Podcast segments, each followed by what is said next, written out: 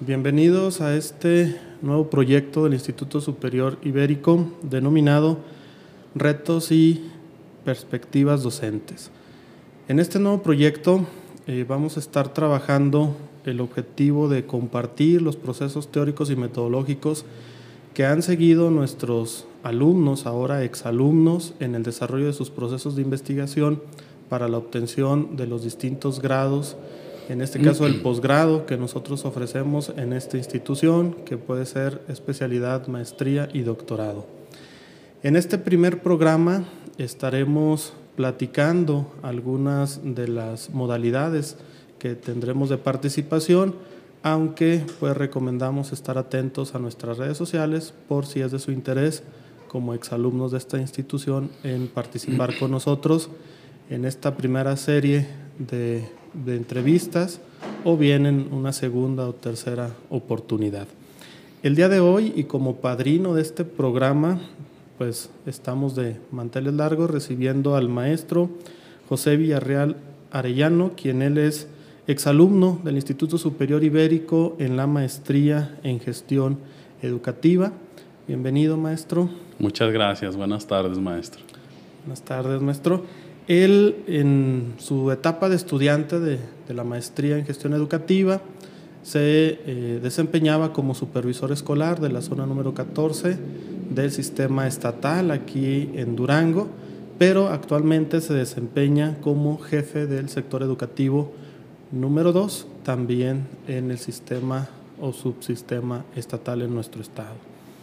En, este sentido, entonces, pues nos gustaría que como primera impresión nos platicara, maestro, con respecto a eh, qué se siente estudiar una maestría en el área donde usted se desempeña o bien por qué se deciden estudiar esta, esta maestría.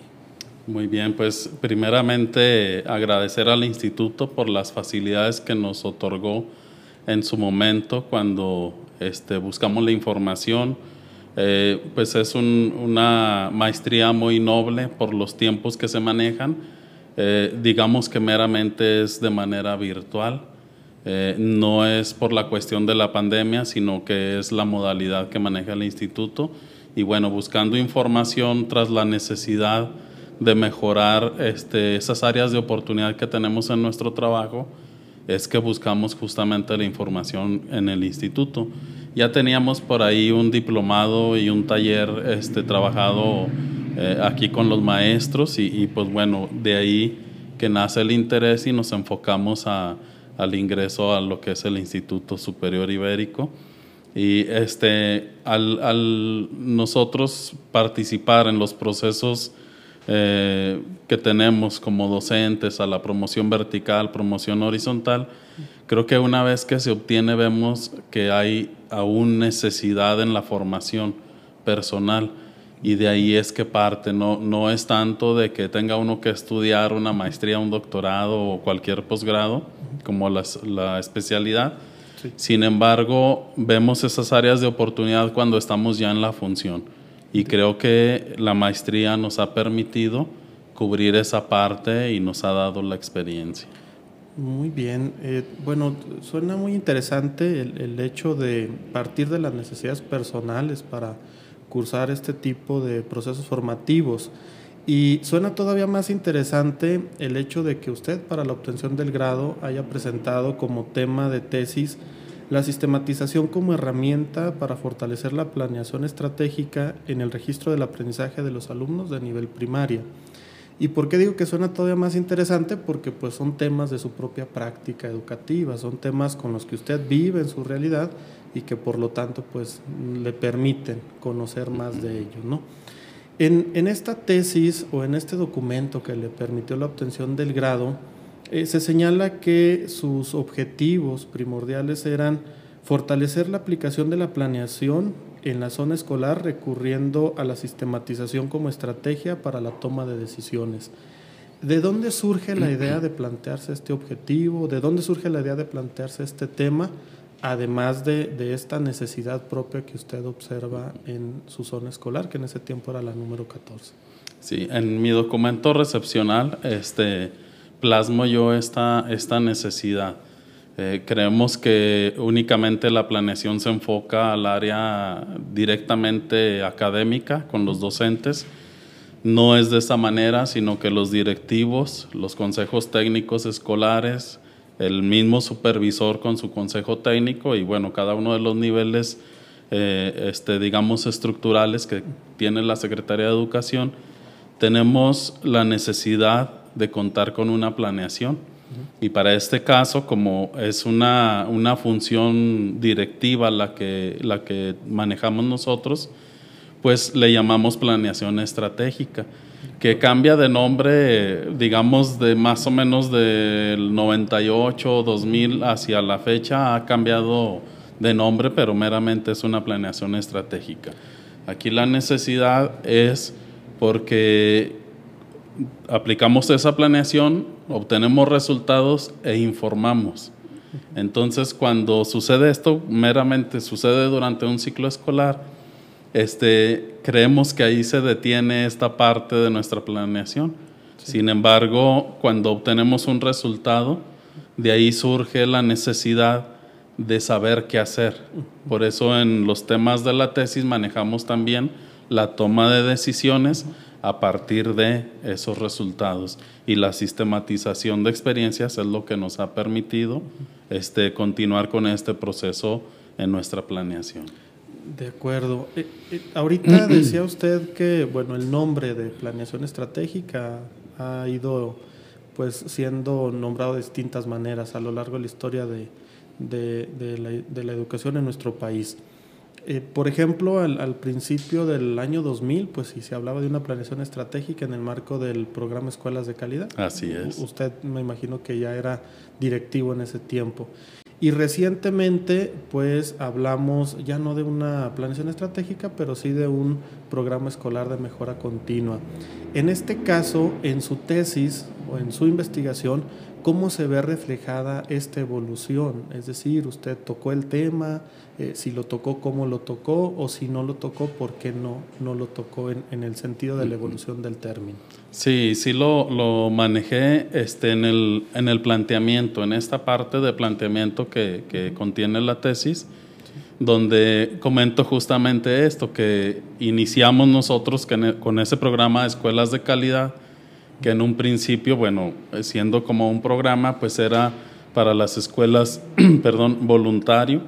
Posteriormente se, se, institucionalizó hasta que, digamos, no, no, perdón, no es obligatorio, pero sí es necesario.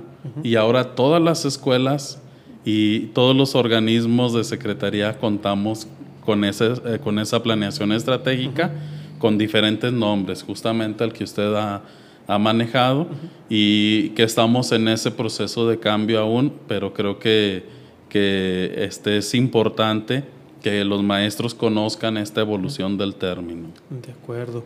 Sí, y, bueno, es importante por dos cuestiones, ¿verdad? Por la cuestión teórica y la cuestión práctica. Eh, cuando usted plantea su pregunta de investigación que dice, ¿cómo fortalecer la aplicación de la planeación normativa en la zona escolar número 14, donde ustedes, bueno, era supervisor, recurriendo a la sistematización como estrategia para la toma de decisiones. Cuando usted se plantea esta pregunta, ¿cómo visualizó que iba a desarrollar su investigación? Algunos hablan de una investigación cualitativa, otros de investigación cuantitativa, pero en su caso, ¿usted qué esquema siguió o qué etapa siguió para hacer su investigación? Pues eh, bueno, aquí primeramente este, mm, menciono que, la, tesis se enfoca a una calidad más que a una cantidad. Entonces de ahí que me enfocara más a los procesos de, que se llevan a cabo durante la ejecución de la planeación estratégica. De aquí surge el término, bueno, investigando un poco del tema, eh, lo que es el término sistematización de experiencias, que este término, y bueno, a la hora de que lo implementamos, va a la par cuando nosotros implementamos esa planeación. Es decir, al final de, haber implementado, al evaluar, al presentar resultados, la sistematización nos permite a nosotros observar esos detalles que surgen en el proceso y hacia el final poder tomar decisiones concienzudas con un aprendizaje durante el desarrollo. Es decir, no terminamos ahí ese proceso, sino que es continuo, es dinámico y de ahí que a mí me permitió en la zona escolar estarlo implementando con los directivos, que creo que es de suma importancia. De acuerdo. Entonces, el proceso metodológico seguido es, es el que sugiere elaborar sistematizaciones de experiencia, en el caso particular con directivos.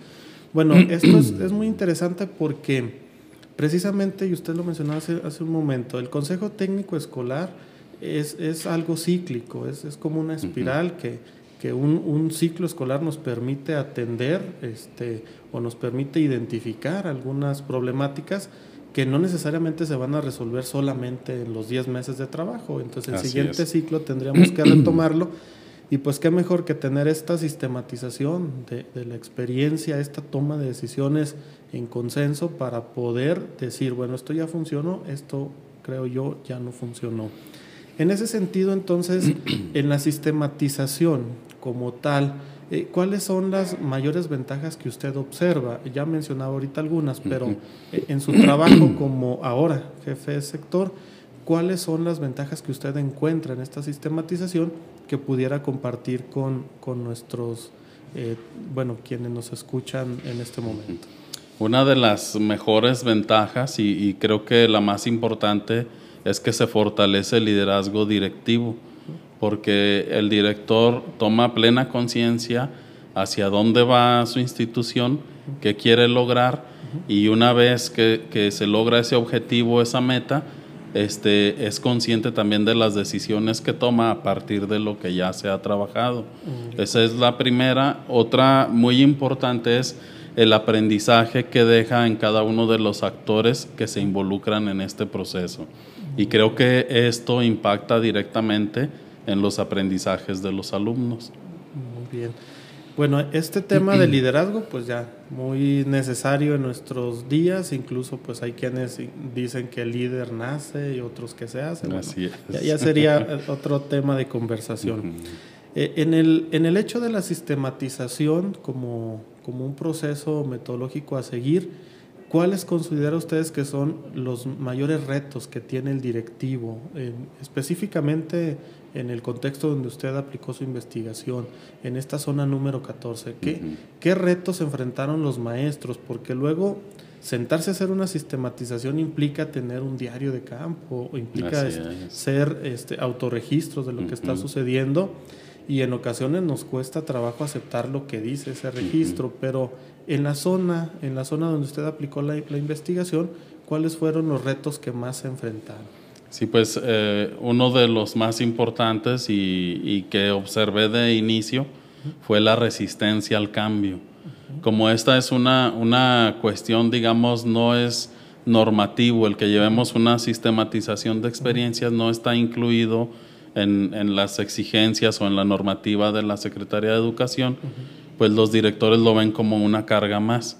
Sin embargo, es una herramienta y una vez que ellos lo identifican, entonces viene esa, esa compensación que, que, se tenía de inicio y ellos se involucran en los procesos y ven esas grandes ventajas de llevar a cabo una sistematización en su, en su planeación, en el desarrollo de su programa escolar. De acuerdo.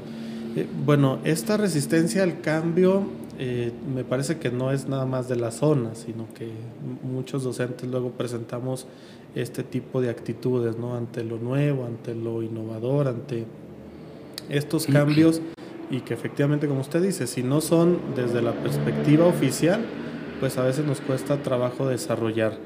Pero pues ya tenemos un producto de investigación, ya tenemos eh, una tesis que usted ya sustentó y que le dio la obtención del grado y en la cual se presentan algunos resultados con respecto a, lo que se hizo. Eh, ¿Cuáles considera usted que pueden ser los resultados más eh, destacados de este proceso de investigación desde la perspectiva, puede ser personal, es decir, usted en, en, qué cambió después de la investigación, o bien desde la perspectiva profesional, ya como, como directivo, con esta experiencia, pero que enfrentarse a este reto de hacer la investigación que usted dijera, bueno, voy a dejar de hacer esto como directivo y ahora me voy a enfocar en este otro tipo de cosas? Sí, en lo personal, pues nos da la certeza de que lo que estamos haciendo, lo estamos haciendo de una manera consciente. No siempre podemos decir que es lo mejor o que es lo más adecuado este, en el sentido que vamos a lograr todo lo que nos proponemos.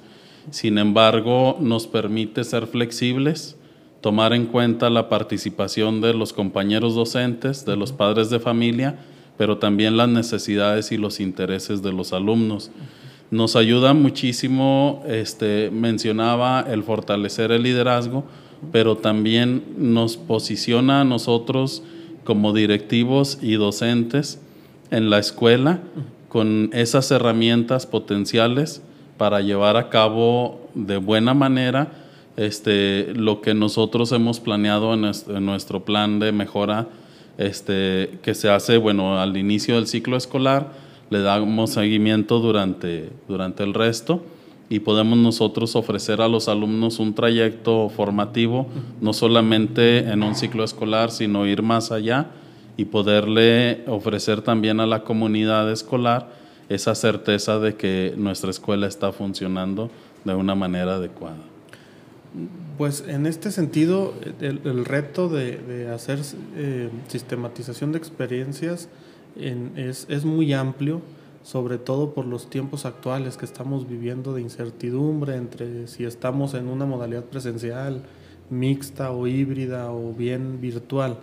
Pero me parece que esto, esta última parte que usted señala es muy, muy necesaria retomar como un argumento para ofrecerle a las nuevas generaciones de, de directivos de ver en esta herramienta de la sistematización eh, cómo puede mejorar su práctica, su práctica educativa. A largo plazo, ¿cuáles cree ustedes que pueden ser los beneficios, por ejemplo, pensando en una promoción que en términos actuales, ya lo decía usted, promoción horizontal o vertical del directivo, ¿cuáles pueden ser los beneficios de sistematizar el trabajo que desarrollamos en el día a día y en estos ciclos escolares que, que nos toca desempeñar esas funciones? El objetivo, digamos, final de la sistematización de experiencias, pues es el aprendizaje conjunto. Es, es, tan noble esta parte porque no solamente aprende la escuela o la institución como tal, los actores que se involucran, sino que este aprendizaje se puede compartir con otras instituciones y el aprendizaje crece. Esto nos ha permitido en la zona escolar que los directores compartan esas experiencias que tienen, eh, tanto en su liderazgo como en la cuestión de, gestión académica, gestión material, y esto nos ha permitido que cada uno de ellos vaya creciendo sin, digamos, sin que sea eh, obligado, sino que se da de una manera natural. Y creo que el aprendizaje, este, como lo manejan algunos autores, pues lo mejor es que se dé de esa, de esa forma, de esa forma social. Muy bien. Eh, bueno, pues muy interesante, muy interesante lo que usted presentó en su investigación. Eh, le recordamos a nuestros alumnos del Instituto Superior Ibérico pues que tienen acceso a su tesis aquí en las instalaciones de la escuela y pensando en ellos y pensando en los estudiantes de posgrado, no solo de esta escuela, sino de otras escuelas, ¿Cuál considera usted que podría ser una recomendación para enfrentar el proceso de elaboración de tesis o para enfrentar este proceso de titulación por tesis que eh, pues en muchos de los casos nos dice que no todos obtienen el grado precisamente por no, no enfrentarse a la tesis. ¿Cuál sería su recomendación? Pues a mí una este, cuestión que me gustó mucho del instituto es que así como lleva uno las asignaturas bien marcadas y trabajadas eh, mes a mes. Eh, la elaboración de la tesis, eh, nosotros recibimos el apoyo también de un asesor y nos lleva de la mano. La tesis no surge de un día para otro, de un mes para otro, sino que se va trabajando durante la formación, pero aparte tenemos un tiempo estimado, bueno, digamos de seis meses para que el alumno o el cursante la lleve a un feliz término. El proceso de investigación es eh, muy eh, muy bien cuidado y creo que eso es lo que nos da la certeza para titularnos. Sí sabemos compañeros que en ocasiones truncan esta parte de la titulación justamente porque no hay una asesoría, pero aquí en el instituto lo hemos recibido y creo que todos mis compañeros que cursamos esta maestría nos hemos titulado. Pues ese es un excelente nivel de eficiencia terminal, porque luego tenemos instituciones donde algunos se nos quedan sin, sin titularse. Bueno, pues eh, en este primer programa de esta serie denominada Retos y Perspectivas Docentes, tenemos en el maestro José Villarreal Arellano, pues una excelente investigación, tenemos una eh, propuesta innovadora con respecto a cómo podemos aprender entre directivos, cómo podemos fortalecer nuestro liderazgo a partir de la utilización de la sistematización de experiencias o la sistematización así en, términos de aprendizaje. Eh, los esperamos en el siguiente programa y al maestro pues le agradecemos mucho su tiempo. Esperemos contar en otra ocasión con su participación. Muchas gracias, maestro. Gracias.